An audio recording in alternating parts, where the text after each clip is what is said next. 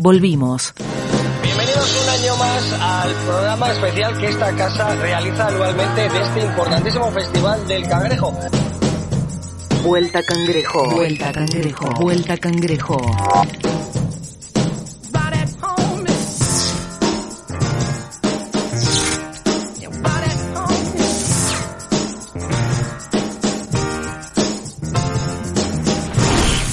Seguimos en Vuelta Cangrejo hasta las 9 de la noche y como les comentábamos al comienzo del programa, entre tanta sobreinformación, necesitamos buscar momentos de reflexión. Necesitamos conversar y pensar sobre este momento que estamos viviendo y sobre lo que viene para poder también proyectar. Proyectar políticas, proyectar organización. En este contexto es que se está publicando de forma virtual y de libre acceso el libro La fiebre, pensamiento contemporáneo en tiempos de pandemia. Es un proyecto que está mm, eh, motorizado por, el, por Pablo Amadeo.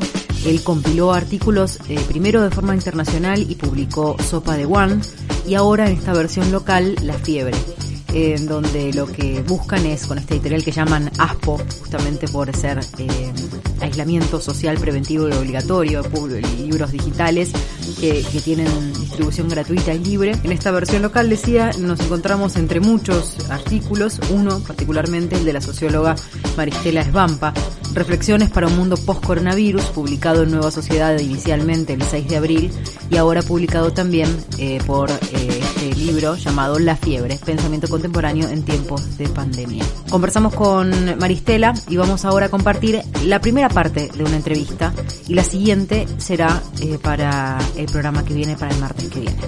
Así que sin mucho más, comenzamos así esta conversación. ¿Cómo es que llegamos y cómo este discurso bélico eh, empieza a tapar aquellas cosas que, que, son la, el, real origen de, esta pandemia. ¿Puedes contarnos un poco de dónde, cómo venimos hasta acá, cómo llegamos a esto? Bueno, eh, estamos en una en un momento, digamos, de, encrucijada civilizatoria. Eh, hay una ah, poeta hindú, cuyo nombre no recuerdo ahora, que graficaba la situación con la imagen del portal estamos dejando un mundo atrás y lo que se viene es algo nuevo, es algo diferente.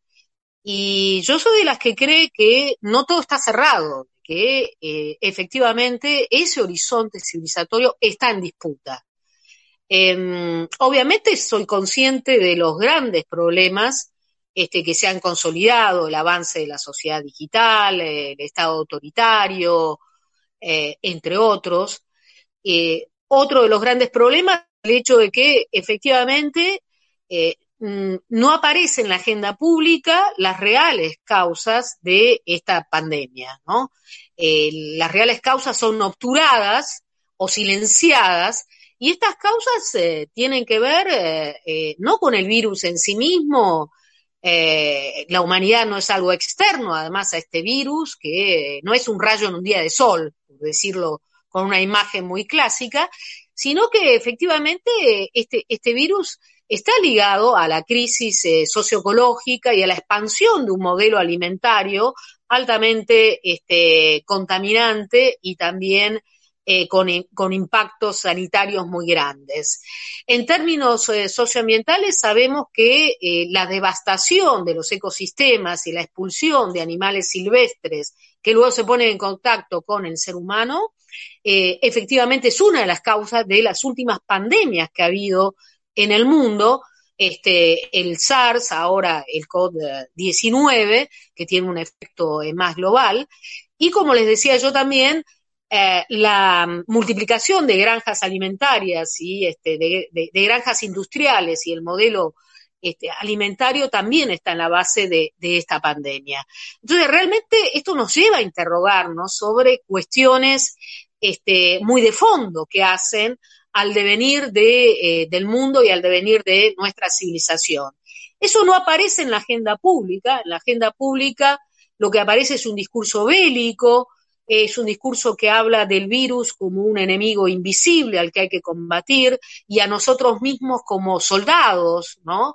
Este, que debemos unificarnos ante el enemigo común.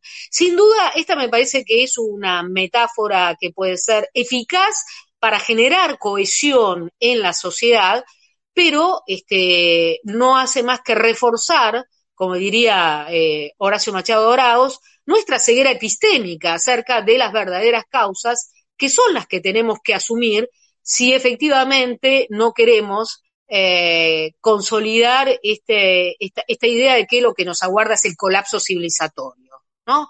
Entonces, eh, es necesario que esto aparezca en las agendas públicas, tematizado, eh, problematizado y aparezca también involucrado en las baterías de políticas públicas que hoy se están pensando en el mundo para poder salir del colapso, por ejemplo, económico.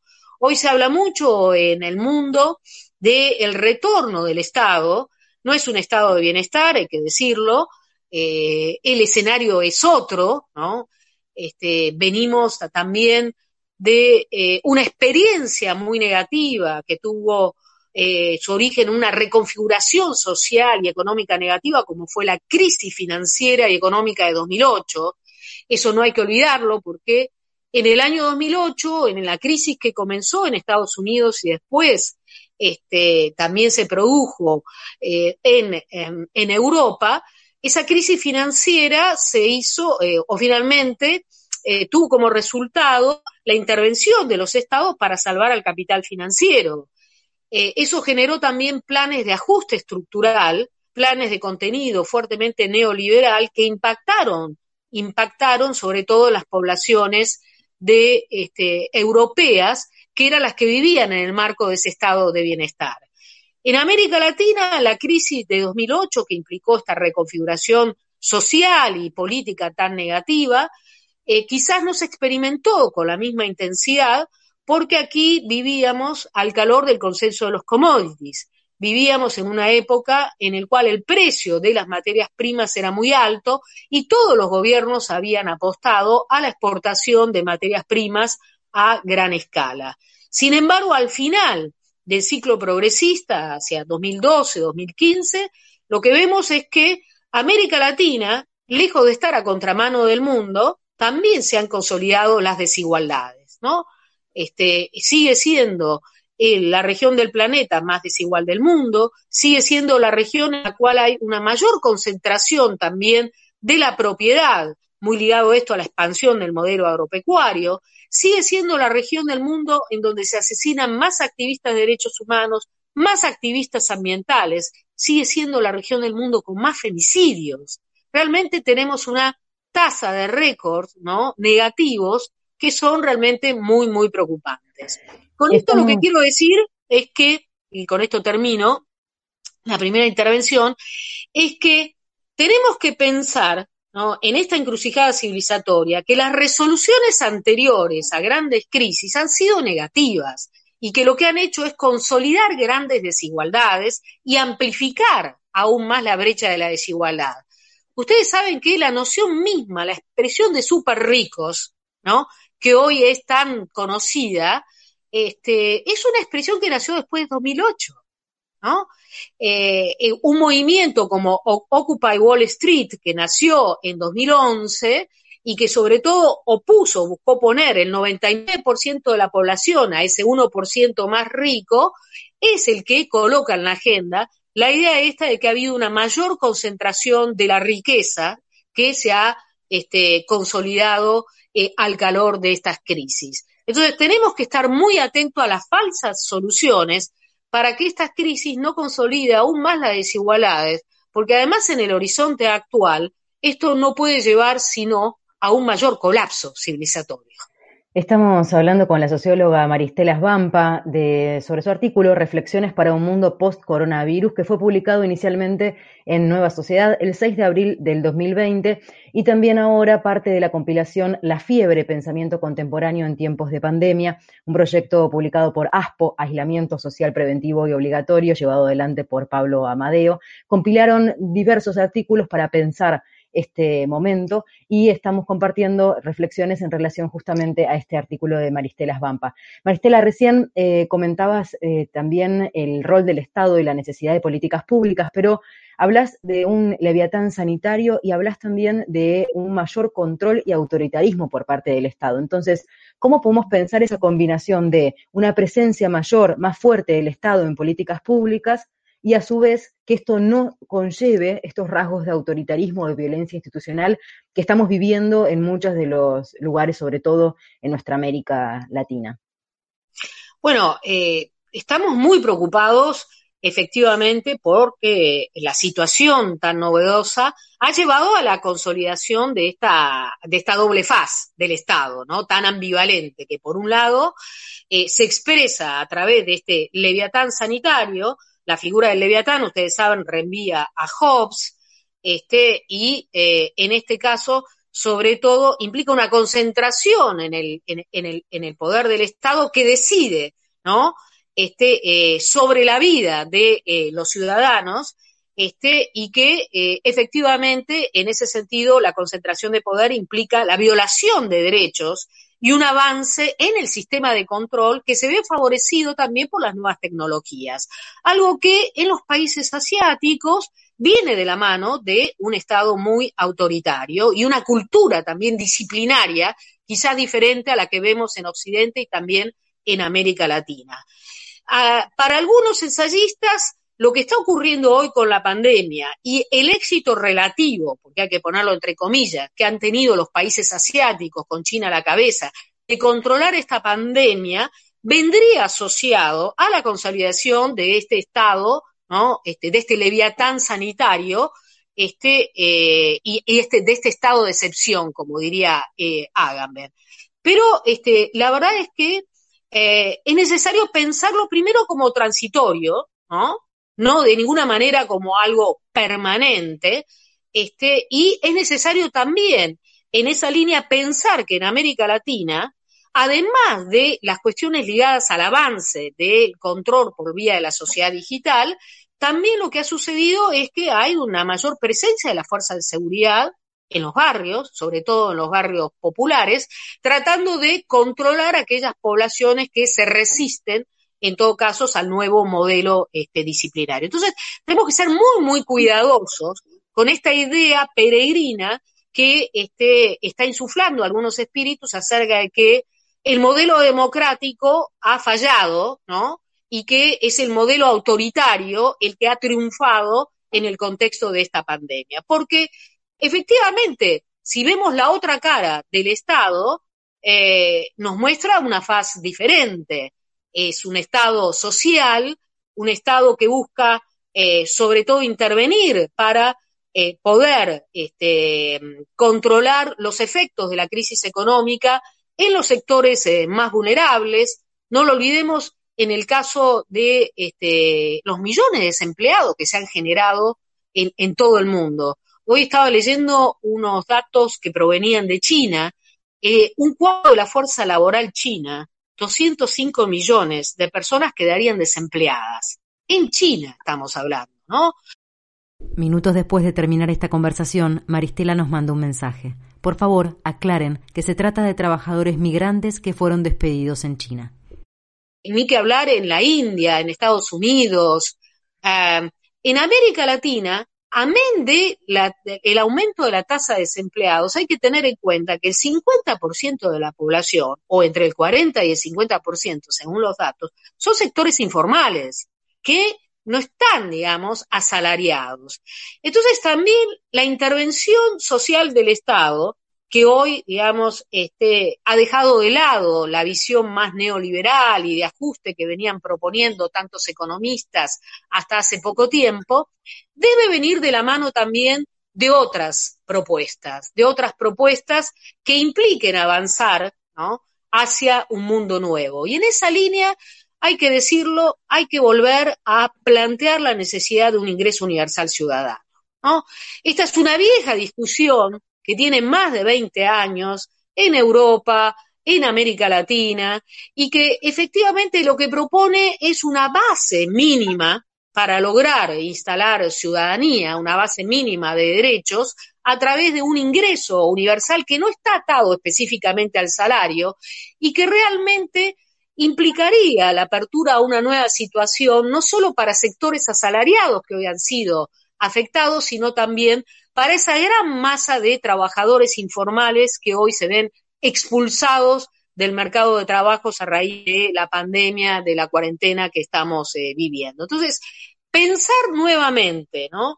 Este, o repensar el ingreso universal ciudadano a escala global y a escala nacional, me parece que es uno de los grandes desafíos que hoy tenemos. Volviendo a la crisis de 2008, vos sabés que en 2008 también volvió a hablarse sobre el ingreso universal ciudadano como una de las salidas, ¿no?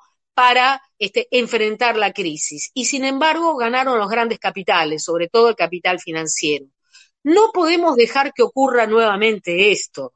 Estas soluciones tampoco pueden venir de arriba, tienen que venir desde abajo, promovidas por sectores sindicales, por sectores sociales este, enucleados en eh, la economía popular, en los movimientos también socioambientales. Hay toda una línea de acumulación de luchas que efectivamente podría ayudar o promover, digamos, este tipo de baterías de políticas públicas en las cuales el ingreso universal ciudadano y el impuesto a las grandes fortunas, el impuesto a la riqueza, sean, digamos, la vanguardia de un programa realmente renovador. Porque estamos en una situación, insisto, de encrucijada civilizatoria en donde la opción no es mucha, porque si optamos por las soluciones ya conocidas que implican mayor concentración de la riqueza y mayor desigualdad, vamos seguramente al colapso, al colapso civilizatorio. Si proponemos una vía que implique efectivamente una mayor intervención del Estado por la vía social, económica, la promoción de un ingreso universal ciudadano, un impuesto a la riqueza, una estatización de sectores estratégicos, realmente vamos a poder avanzar hacia otro tipo de sociedad en la cual, al menos desde mi preocupación, busque articular justicia social con justicia ambiental. Mucho se está hablando de un nuevo contrato social a nivel global. En esa línea, yo insisto, en mi artículo lo digo, tenemos que pensar que este pacto global no debe ser solo social, sino debe ser también ecológico. Vendrán nuevas pandemias y sobre todo lo que vendrá y que tenemos que asumir con un gran compromiso de toda la humanidad es la crisis climática, que todavía no está en agenda, ¿no? Y que ha sido dejada de lado a raíz de la centralidad que ha tomado la pandemia y el silenciamiento de sus causas ambientales, pero que es el gran problema que tenemos que afrontar como humanidad desde una perspectiva más integral. Maristela, esto te referís con el Green New Deal, digamos, esta articulación entre justicia social, ambiental y también eh, justicia social que mencionas en tu artículo. Bueno, eh, con Enrique Viale acabamos de terminar un libro eh, cuyo título es Una brújula en tiempos de crisis climática, que seguramente va a tener que ser reescrito, no digo en su integralidad, pero para poner este, en agenda todas estas problemáticas ligadas al antes y después de la pandemia, ¿no? En donde hablamos también de un gran pacto ecosocial y económico. En, eh, el pensamiento o desde eh, el pensamiento crítico en el norte y en el sur, estamos avanzando este, en la idea de que un pacto, que solo un pacto ecosocial o un gran pacto verde, dirán algunos, un Green New Deal, este, puede, eh, puede plantear la necesaria articulación entre lo social y lo ambiental en el mundo, avanzando no solo en ese sentido, en la reparación de ese tejido social más que dañado que podemos ver en la actualidad, sino también en la transición socioecológica que hoy deviene este, central. Es un gran debate que está muy poco presente acá en el sur, Flavia, hay que decirlo. Em, es un debate que está más presente eh, en el norte eh, y que viene de, de, la mano quizás de un discurso más norteamericano. Vos sabés que fue la diputada norteamericana Alexandria Ocasio Cortés la que lo puso en agenda y que le dio una vuelta de tuerca porque hasta ese momento aparecía muy asociado la idea de economía verde, que es una idea muy asociada al establishment, ella este, buscó asociarlo al, al, al, al, New Deal de los años 30, que en Estados Unidos vino de la mano de este, eh, eh, bajo el gobierno de Franklin Roosevelt, vino de la mano de políticas públicas que reactivaron el empleo, que hicieron una inversión muy grande en salud, en educación, ¿no? Este, ese New Deal Tuvimos una breve interrupción de esta conversación con la socióloga Maristela Svampa porque las redes son así, la batería se acaba, también las conexiones se cortan en algún momento, pero seguimos en, este, en esta forma de hacer Radio Verdad y contarles un poco cómo son los procesos de producción de, de estos encuentros virtuales para que sigamos compartiendo reflexiones en torno al coronavirus y este mundo que queremos construir. Hablábamos de un pacto social que también incluya eh, lo ambiental. Y vamos a aprovechar también para que este quiebre que nos propone un error en la virtualidad nos permita hacer una pausa y tomar conciencia de lo que acabamos de escuchar y pensar y reflexionar y que todo esto surja como algunos puntos para poder eh, construir nuevos disparadores. La segunda parte de esta entrevista entonces eh, la semana que viene, el martes que viene en Vuelta Cangrejo. Le agradecemos muchísimo a la socióloga Maristela Vampa por haberse tomado este rato de conversar con nosotras aquí en Vuelta Cangrejo.